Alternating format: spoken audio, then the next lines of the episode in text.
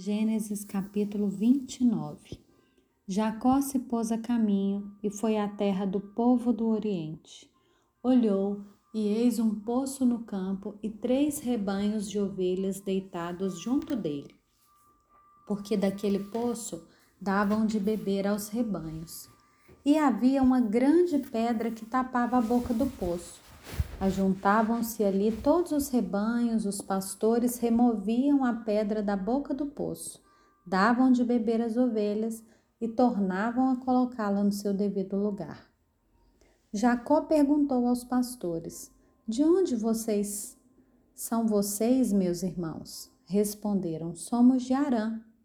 Perguntou-lhes: Vocês conhecem Labão, filho de Naor? Responderam: Conhecemos. Jacó perguntou ainda: Ele vai bem? E eles responderam: Sim, vai bem. Olhe, Raquel, a filha dele, vem vindo aí com as ovelhas. Então Jacó disse: É ainda pleno dia, não é tempo de recolher os rebanhos. Deem de beber as ovelhas e vão apacentá-las. Mas eles responderam: Não podemos, enquanto não se ajuntarem todos os rebanhos, seja removida a pedra da boca do poço e demos de beber as ovelhas. Enquanto Jacó ainda falava, chegou Raquel com as ovelhas do seu pai, porque era pastora.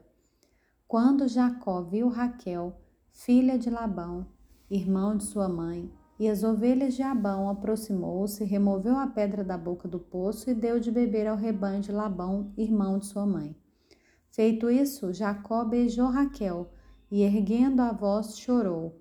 Então Jacó contou a Raquel que ele era parente de seu pai, pois era filho de Rebeca. Ela correu e comunicou ao seu pai. Quando Labão ouviu as novas de Jacó, filho de sua irmã, correu ao encontro dele, abraçou, beijou e levou para casa. E Jacó contou a Labão tudo o que havia acontecido. Então Labão disse: De fato, você é meu osso e minha carne.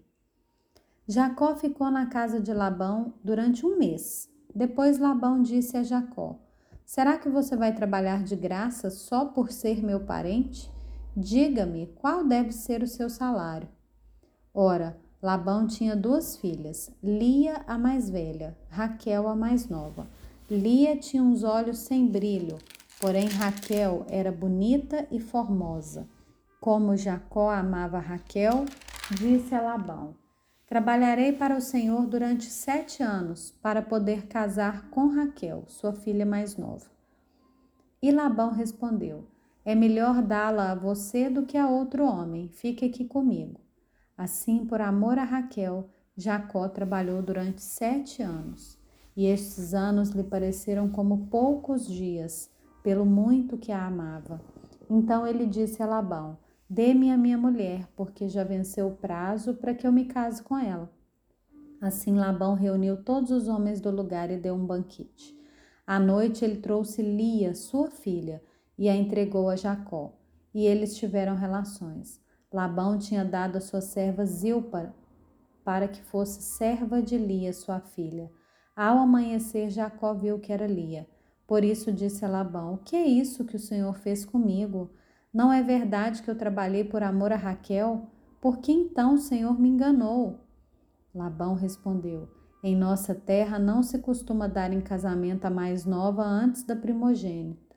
Complete a semana de festa de casamento da primogênita. Depois daremos a você também a outra, pelo trabalho de mais sete anos que você ainda me servirá. Jacó fez o que Labão pediu e completou a semana de festa da primogênita. Depois Labão lhe deu por mulher a sua filha Raquel. Labão tinha dado sua serva Bila para que fosse serva de Raquel, sua filha. E Jacó teve relações também com Raquel. Ele amava Raquel mais do que amava Lia e continuou trabalhando para Labão durante mais sete anos.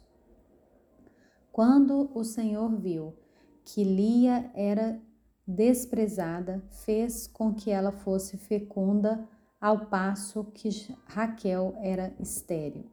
Assim Lia ficou grávida e deu à luz a um filho, a quem deu o nome de Ruben, pois disse: O Senhor viu a minha aflição, por isso agora meu marido vai me amar. Ela ficou grávida outra vez e deu à luz a um filho. E ele disse: O Senhor ouviu que eu era desprezada e me deu mais esse filho. E lhe deu o nome de Simeão. Lia ficou grávida ainda outra vez e deu à luz a um filho. E disse: Agora dessa vez o meu marido se unirá a mim, porque lhe dei à luz três filhos. Por isso lhe deu o nome de Levi. Mais uma vez ela ficou grávida e deu à luz a um filho. Então disse: Dessa vez louvarei o Senhor. E por isso lhe deu o nome de Judá. E depois disso não teve mais filhos.